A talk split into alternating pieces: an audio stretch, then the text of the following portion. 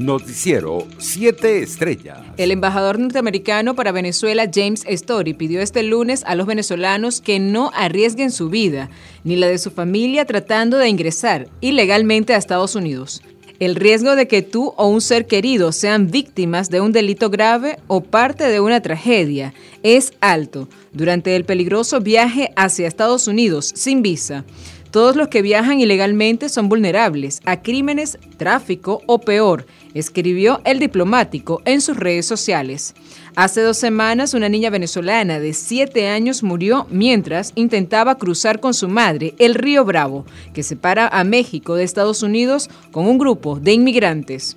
Por su parte, la Embajada de Canadá en Venezuela condenó el domingo las amenazas proferidas por el gobierno contra Juan Guaidó y aseguró que son una demostración del temor a los procesos democráticos en Venezuela. En otras noticias, el secretario de la Academia Nacional de Medicina, Uniadis Urbina, afirmó que el aumento de los casos de coronavirus reportados por el gobierno es solo el 40% de subregistro con respecto a la realidad del país. El Ejecutivo Nacional no ha entendido la importancia de dotar los hospitales para atender la COVID-19. Solo conocemos el 40% de subregistro con respecto a la realidad de Venezuela, expresó Urbina durante una entrevista en una emisora local.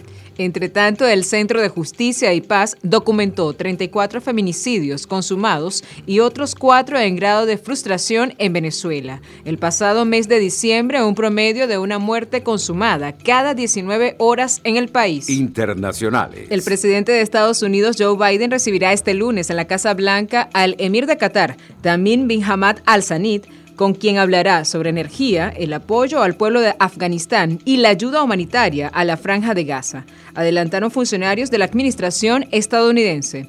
La visita de Bin Hamad al-Sanid ha levantado muchas expectativas debido al que Qatar es uno de los mayores productores de gas natural licuado del mundo y podría ser de gran ayuda para la Unión Europea si Rusia corta el suministro de energía por la crisis en Ucrania. Por su parte, el primer ministro británico Boris Johnson conversará este lunes por teléfono con el presidente de Rusia, Vladimir Putin, antes de viajar el martes a Ucrania, junto con su ministra de Exteriores, Liz Truss, informó hoy Downing Street su despacho oficial. El jefe del gobierno del Reino Unido avanzó en declaraciones a la prensa que señalará a Putin esta tarde que Rusia debe dar un paso atrás y desistir de cualquier ataque en territorio ucraniano. Mientras tanto, un mensaje revelador en sus redes sociales publicó la ex Miss Estados Unidos 2019, Shirley Chris, antes de quitarse la vida tras caer de un edificio residencial en Manhattan en horas de la mañana del domingo. Que este día te traiga descanso y paz, escribió en su cuenta en Instagram la también presentadora del programa de noticias de entretenimiento Extra.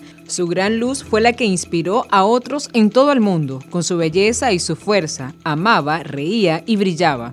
Shirley encarnó el amor y sirvió a los demás, ya sea a través de su trabajo como abogada que luchó por la justicia social, como Miss USA y como presentadora de Extra, escribió su familia en un comunicado. Economía. El presidente de la CanTV, Jesús Aldana, aseguró este lunes que la compañía está trabajando en diversos proyectos para optimizar el servicio de Internet y afirmó que se trata de planes de modernización y ampliación de productos que permitieran el mejoramiento de la velocidad de navegación en hogares y sectores productivos en el país. Mientras tanto, usuarios de Twitter reportaron este lunes 31 de enero fallas en la conexión de Internet ABA de CanTV en varias zonas de Caracas.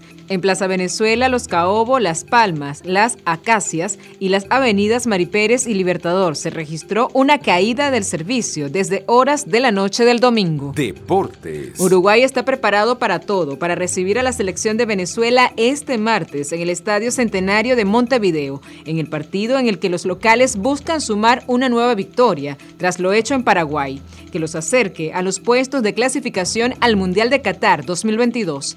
Tenemos que aprovechar que jugamos de local y que tenemos el apoyo de la gente, demostrar todos los jugadores que estamos preparados para todo, para ganar, buscar la victoria, la clasificación y el objetivo, dijo Federico Valverde, jugador del Real Madrid quien fue una de las figuras en la victoria de la selección uruguaya 1 a 0 en Asunción. La selección vino tinto ya se encuentra en Montevideo luego de golear 4 por 1 a su par de Bolivia en Barinas. Noticiero 7 estrellas.